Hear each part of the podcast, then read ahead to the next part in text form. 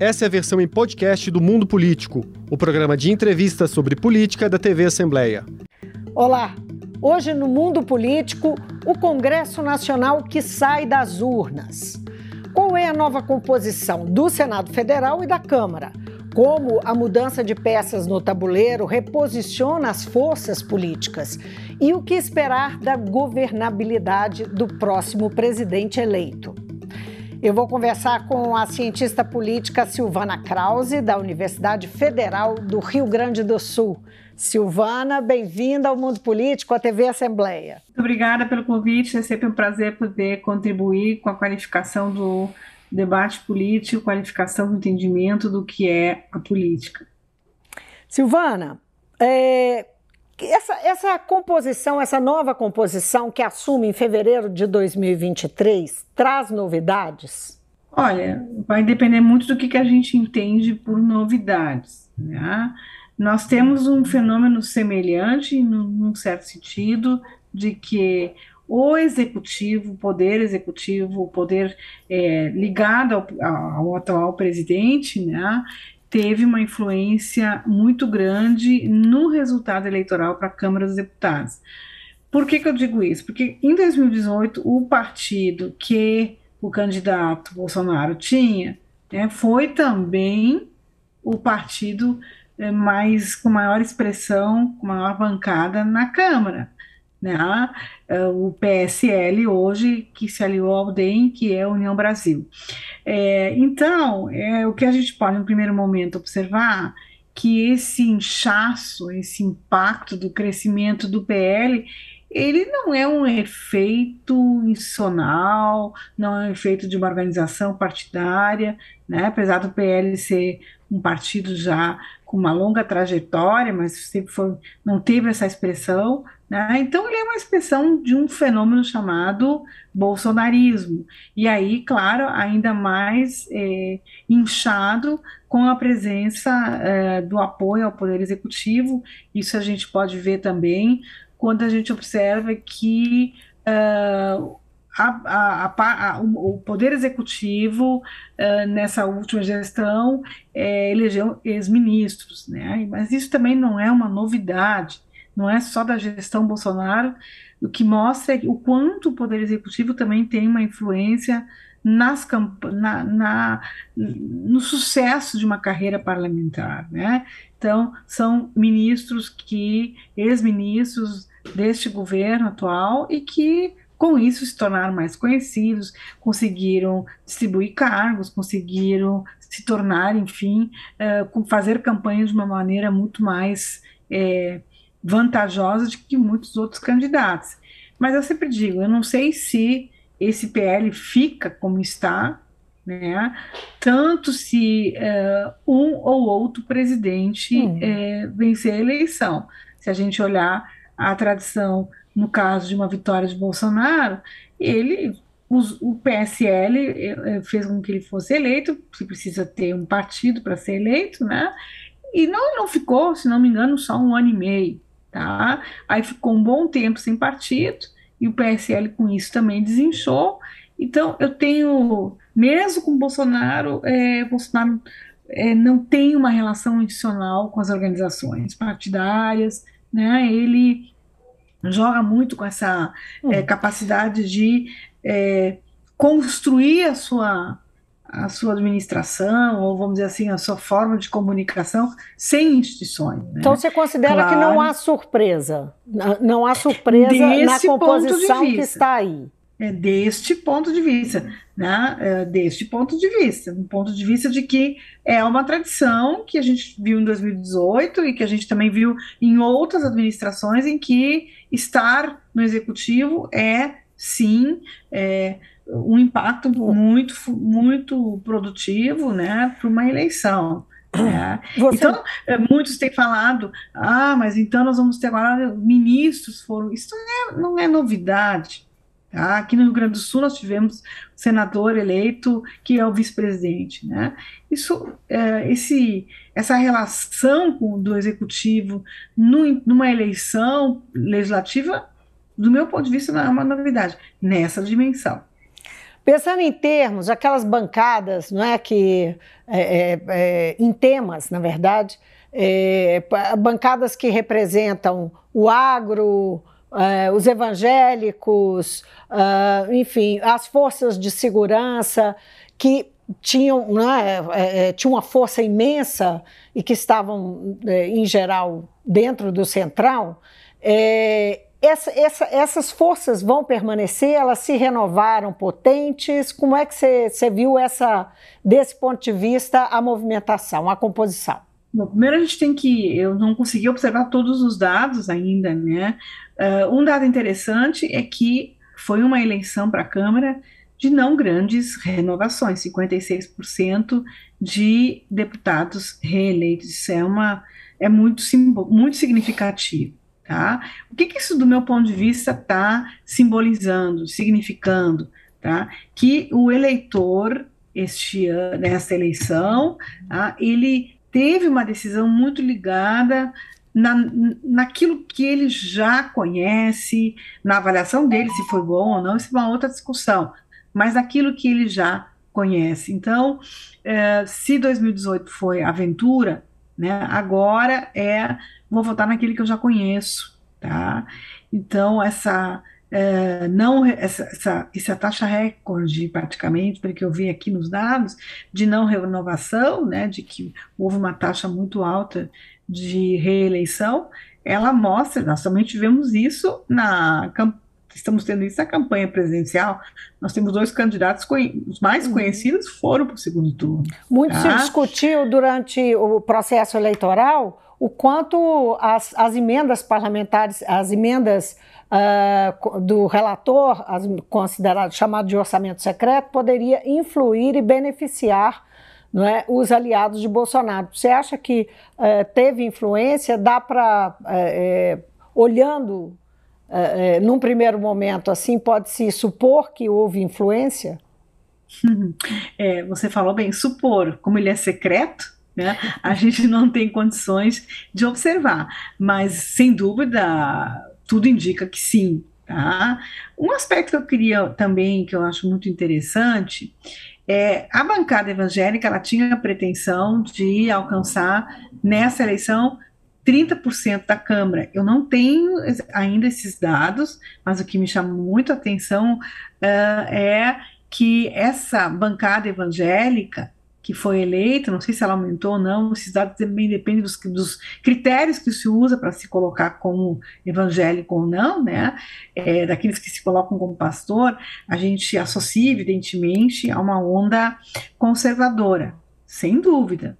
Tá? Não dá para dizer, a gente olhar esses que se consideram evangélicos que foram eleitos, eles são ligados a, a igrejas neopentecostais, são ligados a partidos é, PS, PL, União Brasil, PP, mas a grande maioria PL, né, que é, que é o partido do atual presidente. Mas o que me chamou a atenção, né, o que mostra que este Brasil é complexo, híbrido, né, e de difícil, é, que a gente tem que ter muito cuidado quando avalia. Até um pastor do PSOL está considerado como da bancada evangélica. Né? Então, sim, é, muitos colegas, é uma bancada mais conservadora, é uma bancada mais à direita, né, de mais extrema direita, de uma direita que está é, rompendo, vamos dizer assim, é, é, a, engolindo a direita tradicional, né, é, sim, tá?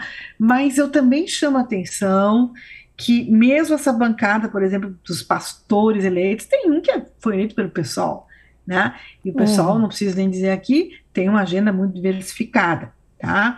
E uma agenda muito de, de costumes, tá? Então a gente tem que ter muito cuidado com isso. E aí você tem me perguntado, bom, mas então se Lula ganhar vai ter mais difícil, se, se Bolsonaro ganhar vai ter mais fácil? Olha, eu acho que tudo muito precipitado. Né? Nesse ponto até estou sendo um pouco otimista, tá? É por quê? Tá?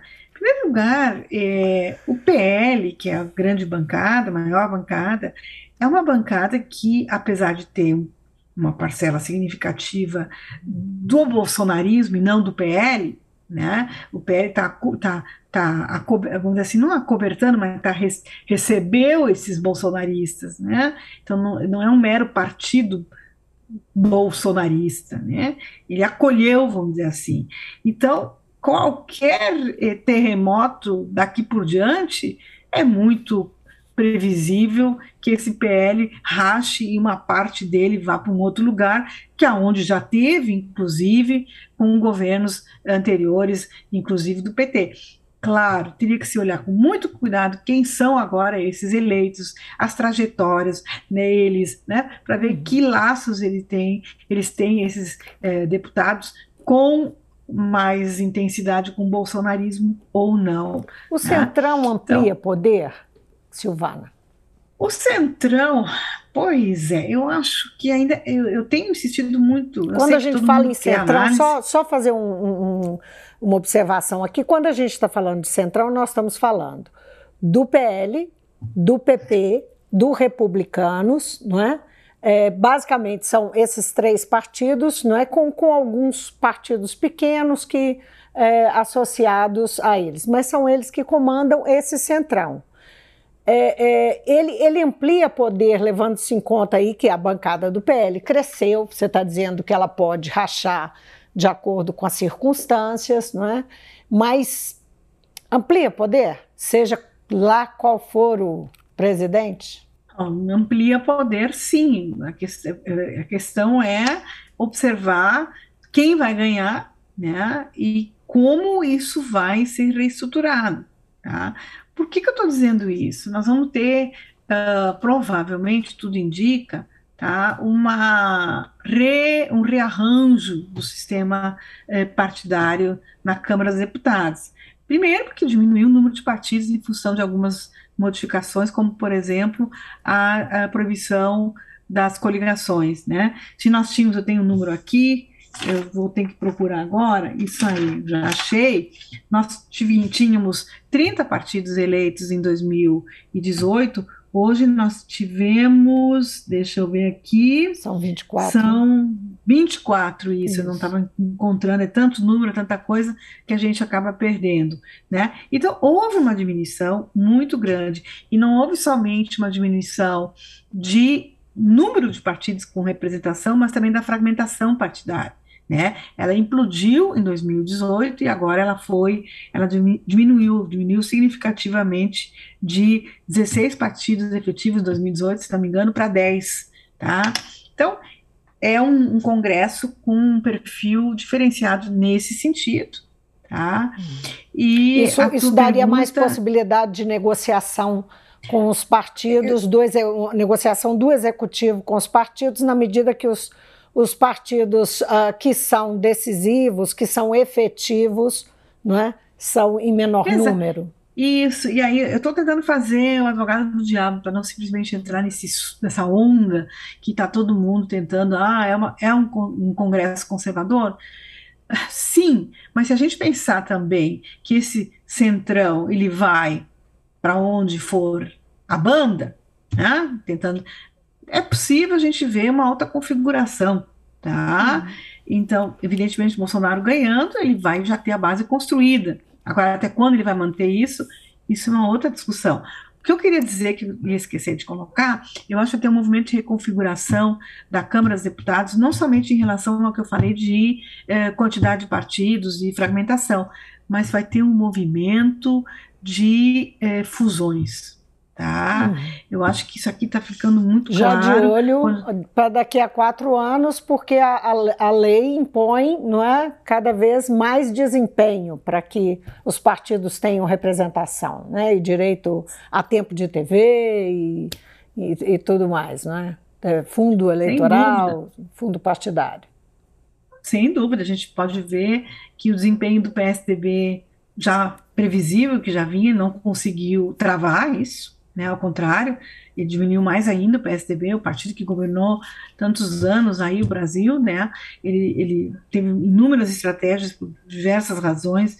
Ele foi um dos partidos que, que desinchou completamente, né? Está com uma representação muito, muito pequena. Deixa eu olhar aqui o número, só para a gente enfim. E, e, e aí São que 13 eu, partidos. Eu, eu, eu, 13 isso, partidos. Eu esqueço todos é, os 13, números. 13 deputados. Isso, isso, né? Eu estou olhando aqui, 13. Isso é muito. Isso foi uma queda, né? Foi uma, uma tragédia para o PSDB. Falando Tá? pelo outro, falando um E pouco, aí eu vejo, sim, só pode, deixa, pode só, completar. desculpe, só deixa, Sim, só sim, completar. claro. E aí eu vejo, eu, eu tenho uma intuição, vamos ver se vou acertar, que PSDB e MDB, que teve um crescimento em relação ao que tinha, né, não bombástico, mas teve, que eles vão, eles têm o mesmo berço, né, que eles vão aí, por exemplo, ah, fazer uma união, fazer uma, uma, Hum. uma fusão. Tá, e aí eu, pode continuar. a ver, não é? É, é, seria natural diante das circunstâncias, né?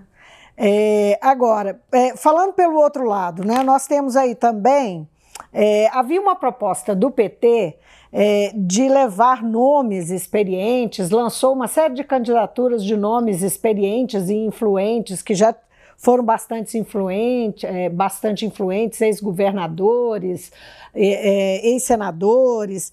Que tamanho e feição vai ter a esquerda que vai chegar em 2023 ao Congresso, à Câmara?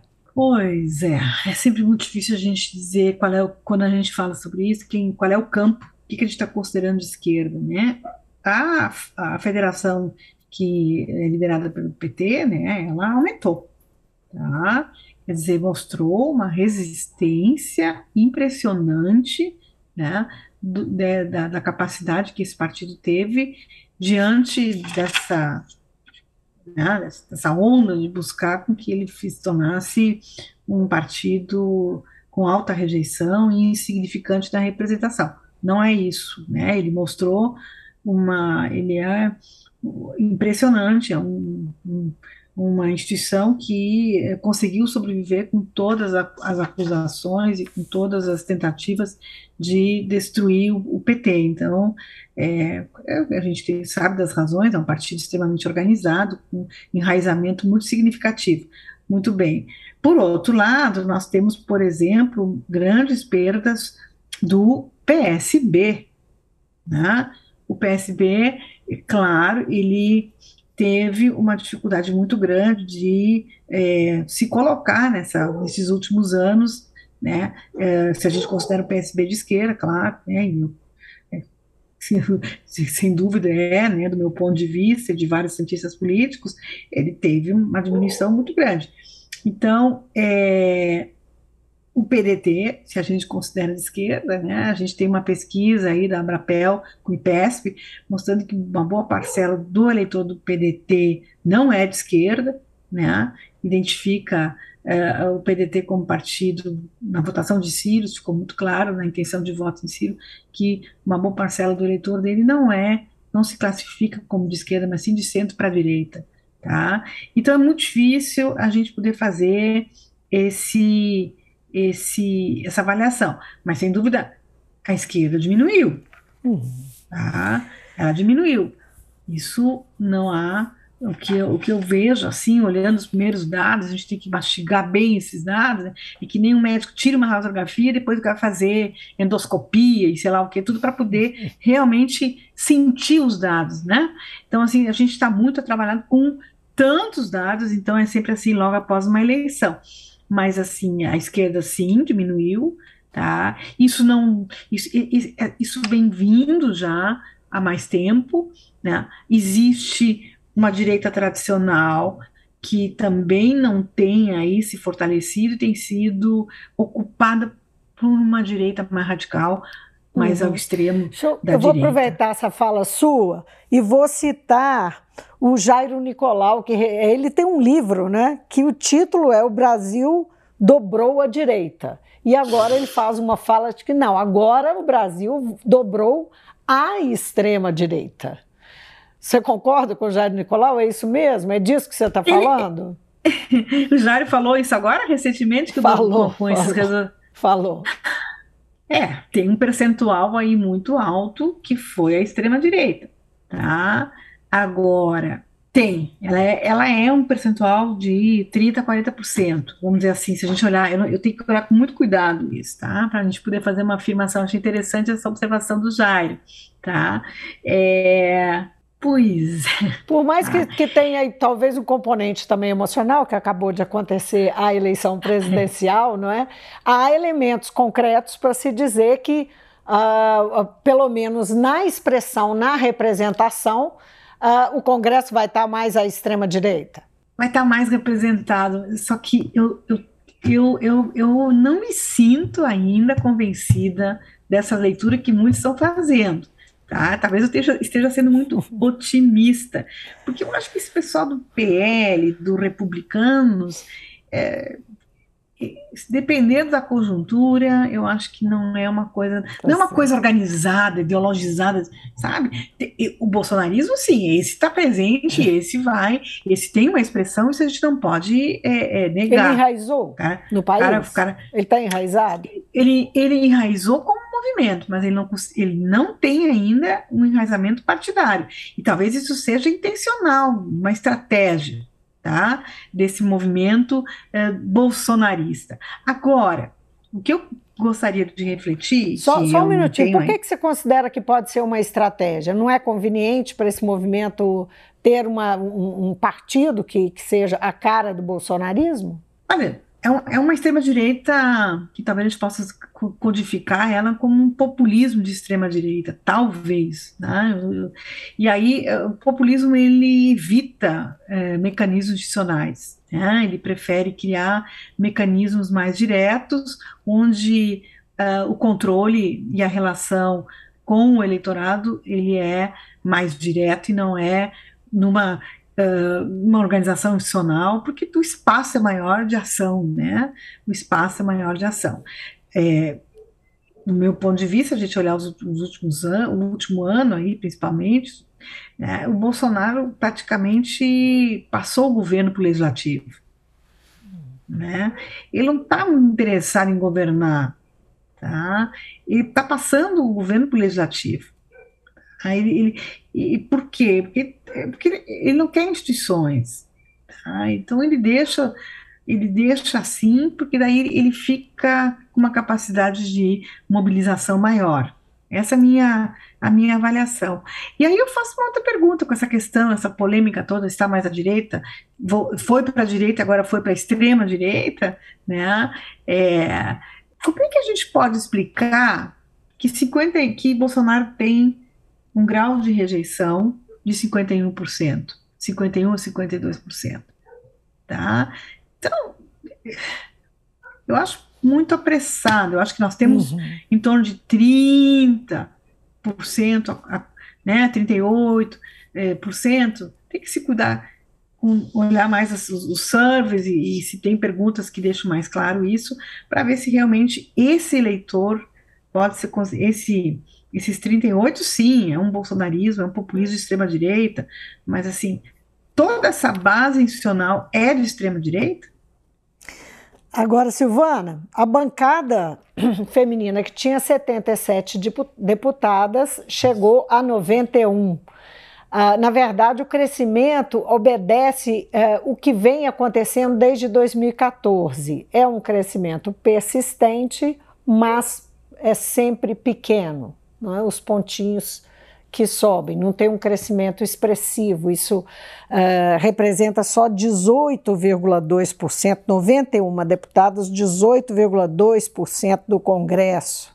É lento, né? O processo é lento. Não, o processo é lento e a gente tem que também entender que o eleitorado brasileiro tem se modificado muito nos últimos anos, né? Se nós olhar o perfil de gênero na, no período das eleições dos anos 90 e o eleitorado hoje, as mulheres é, não só aumentaram isso de forma insignificante, de 52, 51, poucos por cento, são um pouco mais do que os homens, mas não é isso que tá, tem uma, uma diferença aí enorme.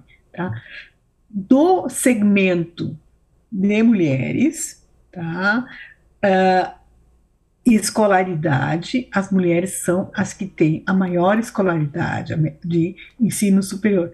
60%, 61% agora não me lembro mais.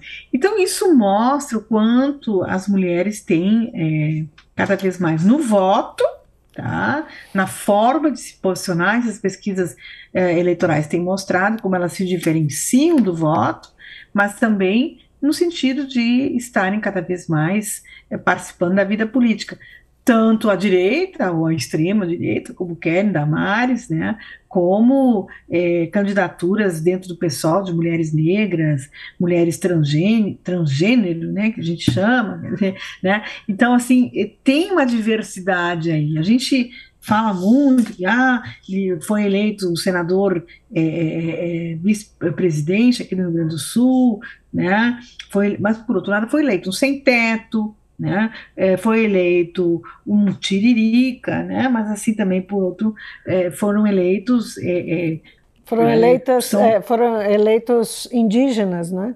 Alguns indígenas, indígenas né? E isso também não, né? O, o, nosso senador aqui do Rio Grande do Sul eleito, presidente atual, ele é indígena também, né? Hum. Ele se classifica como tal e também é, a origem dele é indígena também. Então, até no, no, nesse perfil étnico aí você tem representantes à direita e à esquerda. Eu não estou dizendo aqui, não estou dizendo que o Congresso não está mais à direita. Ele está mais à direita. Mas eu não sei como é que isso. Porque eu, eu, fico pensando, sempre se fala que o Centrão não tem, ele é uma geleia, ele se adapta à forma, tá? E agora ele então quer dizer que da geleia ele se solidificou para a extrema-direita, tá? Teria que se fazer uma análise muito mais cuidadosa quem são esses deputados, especialmente do PL. Uhum. E republicanos, né? Assim, o perfil deles mesmo, né? As agendas deles e, enfim, as trajetórias deles, né? Como é, da onde eles vêm? São bolsonaristas ou é outra coisa? Aí? Pois é, eu fico curiosa. É, aí vamos falar um pouquinho de é, de relação executivo-legislativo, de governabilidade é, e de um personagem que é o presidente da Câmara, Arthur Lira, que vai buscar em fevereiro é, quer dizer, ele vai buscar e já está buscando a reeleição dele, que é, pode ou não acontecer em fevereiro de 2023. Eu queria que você é, é, comentasse esse personagem, que importância que ele tem e, e quais são as possibilidades e limitações dele num jogo onde podem estar é, Bolsonaro ou Lula. Olha, é difícil a gente fazer uma previsão, tá? É, como eu disse anteriormente, o Arthur Lira foi fundamental né, para a governabilidade, governabilidade, como queiro, do presidente Bolsonaro. Eu acho que, inclusive, diante do estresse do presidente, né, da mobilização de agendas, de costumes, ele deixou essa parte né? É, o legislativo governou praticamente com a importância do Arthur Lira. Tá? Se Bolsonaro vencer a eleição, eu acho que tem outras figuras que temos que olhar com muito cuidado para que uh, possam é, ser mais é, simbólicas né, e com maior potência para ser presidente da Câmara. Bom, com uma eleição de Lula, tá? Eu acho que tem outros partidos aí, olhando essa configuração, é, que são mais interessantes, que vão ter mais tendência a serem é, presidentes da Câmara, tá? Isso aí vai depender, claro, de uma negociação com, uh, por exemplo, no caso, uma vitória de Bolsonaro, de, de Lula, desculpe, com é, é, os partidos que vão se é, unificar, fazer uma fusão, tá? Tem aí uh, uma possibilidade de eh, ser presidente da Câmara, uma união aí entre PSDB e MDB, teria que fazer agora um cálculo aqui. Então, eu, eu, eu, eu acho que está muito cedo, mas aí acho que as chances de Lira seriam menores, né? Acho não, né? Hum. É porque é, aí a conjuntura é outra, por isso que... Mas e o, e o ativo que ele tem, que é o orçamento secreto na mão? Em que sentido? Ele termina é. também, né? Ele vai, dependendo do governo, não sei como é que isso vai ficar. Né? Você acha esse que orçamento esse, esse, orçamento secreto sobrevive até, até ano que vem? Vamos supor que Lula vença a eleição. Né? Nós, te, ah. nós, sabemos que esse, é, ele está sendo questionado no, no, Supremo Tribunal Federal. Rosa Weber é a relatora, né? a presidente da, da, do, do, Supremo é a relatora, e é, há notícias de que ela tomaria uma, a decisão de levar o plenário para é, votar sobre o orçamento secreto. Digamos que isso aconteça, isso zera o jogo nesse sentido. Né? Mas no se não. Caso, seria uma boa decisão, se caso Lula ganhe, para ele não se contrapor, não enfrentar um centrão bem alimentado.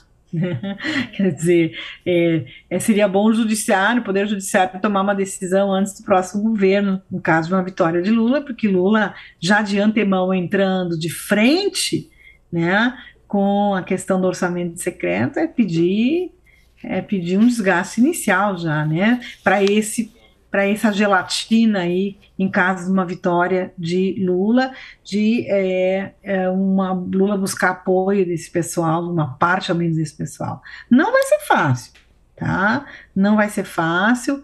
É, eu acho que o orçamento secreto poderia ser, né? É, um elemento de muita dificuldade no início do governo Lula, em caso ele já de bater de frente com esse pessoal que se reelegeu e se reelegeu dessa forma. Bom, então, aí a gente coloca o Senado na conversa, né, nós não falamos dele ainda, nós tivemos muitas surpresas, não é? Porque as pesquisas, se as pesquisas uh, não acertaram os outros cargos majoritários, erraram uh, na sua maioria os cargos majoritários, no caso do Senado foi muito flagrante, né? foi ainda mais flagrante. É, e esse Senado que está tá lá, ele colocou uma série de obstáculos, o que está a, composi atual composição colocou uma série de obstáculos para o Bolsonaro. Se uh, o Bolsonaro teve uma série de facilidades sobre a da Câmara, sobre a administração do Lira, no Senado ele não teve tanta vida fácil, não conseguiu fazer uma série de coisas. Você acha que é, o, o, em 2023 ele ganha, ganhando uma feição mais conservadora, vai mudar muito? Nós estávamos falando de, não é, de quanto pode ser, podem ser maleáveis, é, é, alguns pode ser maleável um determinado segmento dentro do Congresso. É o caso do Senado também? O Senado já, apesar de você colocou bem que Bolsonaro não teve muita facilidade, teve mais dificuldades, vamos dizer assim, com o Senado. O Senado sempre teve um perfil eh, mais conservador, né? É, um perfil é, diferenciado da Câmara dos Deputados. Tá? Então, sem dúvida, né, se a gente olhar agora a eleição do Senado, uh, ok, né, nós vemos aqui que o Senado tem um perfil ainda mais à direita do que tinha na última eleição. Por o PL lado, fez oito novos senadores, né? A bancada do PL 8. vai para 14. Isso, vai para 14, tá? Mas eu, eu continuo achando que a gente tem que ter muito cuidado para ver o que, que, vem pela frente, tá? A gente ainda está muito nessa, nessa essa né, essa onda que todo mundo imaginava que não ia ter uhum. segundo turno, e aí os dados vêm vindo e a gente não está conseguindo mastigar eles muito bem. Sem dúvida, eu repito, o, o, Senado vai ter uma cara mais que isso, isso não tem como dizer, como não dizer, tem uma cara mais, vai ter uma cara ainda mais conservadora, tá? Agora, é, num governo petista, tá, o Lula, ele, com um Senado mais conservador, né, ele vai ter que uh, ter um, vai, é um contrapeso nesse a pergunta é assim, não é isso que a democracia um contrapeso entre o executivo e o legislativo né um check and balance quer dizer que se nós temos um senado conservador não dá para ter um presidente conservador ou vice-versa não sei tá agora eu queria falar uma coisa sobre pesquisas que estão sendo tão acusadas uhum. tá? É, é, é, é, muito importante, eu fico, eu acho que nós estamos nesse clima de acusações que, e, e, e, e de concepção de ciência, né, que se reflete nessa acusação é, sobre as pesquisas eleitorais. Tá? Em primeiro lugar, pesquisas não é uma questão de pesquisa errar ou acertar. Pesquisas, o Lavaleda sempre coloca isso, eu, é, né, a gente não pode ter expectativa de prognose. Tá? As pesquisas, isso todo pesquisador de service fala, pesquisas de intenção de voto são fotografias, importante é fazer várias para ver o movimento que vira um filme, para ver onde as, a, a, mobilização desse eleitor. Né? Então, assim, uh, pesquisas fazem diagnóstico. Tá? Eu, eu, eu, uso aqui um exemplo bem banal. Tá? Quando você vai fazer um exame de sangue de manhã cedo, você tem um grau né, de, uh, de, de, de, de, diabetes, ou sei lá, tá? Basta você tomar meia hora depois, 15 minutos depois, um bando de açúcar, tua diabetes vai lá para cima mesmo que você fez o exame, né? Então, é, começa assim, vulgarizando, sendo bem, bem, bem, né? É, é, é, primeira coisa, eu posso falar pelas pesquisas do IPESP Abrapel, que eu sou secretária-geral da Abrapel, né? Primeira coisa, as pesquisas da Abrapel que tratavam para a presidência, Datafolha e IPEC, eu não tenho condições de ver como eles estão argumentando as diferenças que eles observaram de tendência, tá? Primeira coisa, é, as pesquisas da Abrapel e PESP, elas acertaram no sentido da eleição para a presidência, né? Nós temos que ter muito cuidado, nós somos muito precipitados e a opinião pública, como não conhece, às vezes mesmo explicando, é que nem a vacina se explicava. Eu tomei vacina, mas fiquei com Covid. Nunca se disse que tomando vacina 100% você não teria Covid. Então, vamos chegar lá. Lula. O que, que as nossas pesquisas da Brapel e PS falavam? E PS para Brapel. Lula tinha 49%, não, tinha uma pesquisa que foi feita e divulgada no sábado anterior à eleição. Lula tinha 49%, tá? Numa margem de erro de 3% para mais ou para menos. Ou seja, para menos 46, para mais 56. 52, desculpe. Bimba. Problema foi a candidatura de Bolsonaro, que, por exemplo, pesquisa Abrapel e PSV viu 35. Nas urnas foi para 43. Mesmo para mais ou para menos, 48, 38 para 43, né, ou 32 para 43, é uma diferença significativa.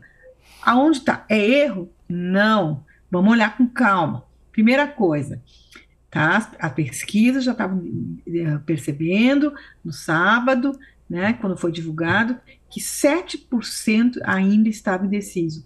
Mesmo tendo sido uma eleição onde os dois candidatos sempre eram os dois à frente, e isso não mudava, né? não tinha terceira via que pudesse vencer isso, ou é porque foram dois candidatos experimentados e conhecidos. Tá? Então, muito bem. Mas nós tivemos, então, ainda do, um eleitor que dizia: vou decidir no domingo. Era 7%. E isso vale, essa percepção vale para todas as pesquisas, para todas as disputas, porque o problema se deu em todas as disputas. Né? Tanto para o Senado, para os governos, para a presidência. Tá, eu, de governadores e Senado e PEC, Datafolha, certamente eles devem ter os argumentos deles, uhum. tá? Sobre isso. Então, eu não posso, eu não conheço a metodologia deles, não, não acompanhei, tá? Eu estou falando aqui o quanto é atirar pedra na Geni, é atirar pedra na vacina, é sem conhecer o tema já atirar erraram, tá? E eu estou aqui no que eu conheço, que eu participei mais, mais de perto, tá? Uh, nós tivemos também nessa eleição, e a nossa pesquisa e pesca do papel constatou isso, um, um grau de abstenção. Todos os institutos de pesquisa, não só o IPS Abrapel, dizia né, a, se a abstenção for alta, se ela se manter como foi em 2016 e 2018 vai ser difícil, em 2020, desculpe, tá? Vai ser difícil a gente poder ver como esse eleitor, chegamos a 20, poucos por cento nessa eleição, como esse eleitor que não vai votar vai implicar no resultado das pesquisas de tendência eleitoral. Outra coisa, tá? Outra coisa importante que eu faço questão, tá? Sobre, além desse problema da questão dos indecisos, tá? Nós tivemos, e, e da abstenção, desculpe, nós também tivemos uh, um problema de construção das amostras com um censo não feito. Tá? Esse censo está sendo feito esse ano, então a população brasileira tem eh, se alterado muito, o eleitor brasileiro, na sua demografia em 10 anos, sem dúvida nenhuma. Outra dimensão, tá? Nós temos uma característica de um eleitorado que não é só da nossa democracia e que as pesquisas, portanto, nenhuma tem a prepotência de acertar ou errar, ela insiste em dizer não é prognose, é diagnóstico da fotografia de hoje, tá? É que nós temos um eleitor nas novas e eh, também democracias maduras, um eleitor altamente instável, volátil, né? Principalmente com os novos meios de comunicação das mídias sociais. Tá? Então, ele muda muito rápido. Tá? Isso tem desafios também para pesquisas de intenção de voto, e muitos institutos de pesquisa têm debatido como captar isso de uma maneira tão rápida e tão dinâmica. Né? Além disso, nós tivemos provavelmente um fenômeno que a cientista política que trabalhava com opinião pública alemã, Nole Neumann, que foi uma das fundadoras aí de pesquisa de opinião nos anos 50, ela, ela dizia o seguinte: olha, nós temos também um fenômeno chamado espiral do silêncio, que é o eleitor que não diz, tá? não diz em quem ele vai votar, tá? ou por vergonha, ou por medo. E uma das hipóteses também dessa, dessa diferença tá? é de que justamente o eleitor de Bolsonaro não quis se manifestar. Uhum. Não quis dar a entrevista, tá? não, a, a, não, quis participar da pesquisa. Então, tem uma série de variáveis que é, agora querem criminalizar não uh, o eleitor, né, que, que, que, é dinâmico cada vez mais, enfim, senso, uma série de variáveis aqui querem criminalizar o pesquisador. Né? Uhum. Então a gente tem que ter muito cuidado e do que eu sei, abra e peça o papel, acertamos na mosca, se a gente considerar essas variáveis que eu estou dizendo aqui para a presidência. Aqui no Rio Grande do Sul, o que eu posso dizer, tá? Que foi a pesquisa da Datafolha, se não me engano, né? A Datafolha já estava percebendo um movimento, tá? De aumento do candidato do vice-presidente Mourão, né? E uma, um crescimento da candidatura de uh, uh, uh, preto, que era o candidato PT, né, em função, claro, da polarização nacional. Né, nos últimos momentos da eleição, a campanha do voto útil também mobilizou muito eleitor com voto útil. Bom, já que tem essa disputa toda, eu vou também votar aqui para o candidato que o presidente está apoiando. Tá? Então, teve uma presidencialização da campanha nos estados, principalmente nos últimos momentos, com essa disputa muito acirrada. Silvana, foi um prazer falar com você. Muito obrigada pela entrevista. Eu que agradeço a participação, agradeço o convite. Eu conversei com a cientista política Silvana Krause, da Universidade Federal do Rio Grande do Sul, falando sobre a nova composição das duas casas do Congresso Nacional, como fica o reposicionamento das forças e o que esperar de governabilidade do próximo presidente eleito. Fico por aqui, obrigada pela companhia, até amanhã. O Mundo Político é uma realização da TV Assembleia de Minas Gerais. Nesta edição, a apresentação foi de Vivian Menezes, a produção é de Tayana Máximo, a edição de áudio é de Tarcísio Duarte e a direção é de Alevi Ferreira. Acompanhe a cobertura especial da TV Assembleia de Minas sobre as eleições. Para assistir a todos os conteúdos, acesse almg.gov.br barra eleições 2022. TV Assembleia, eleições com todas as vozes.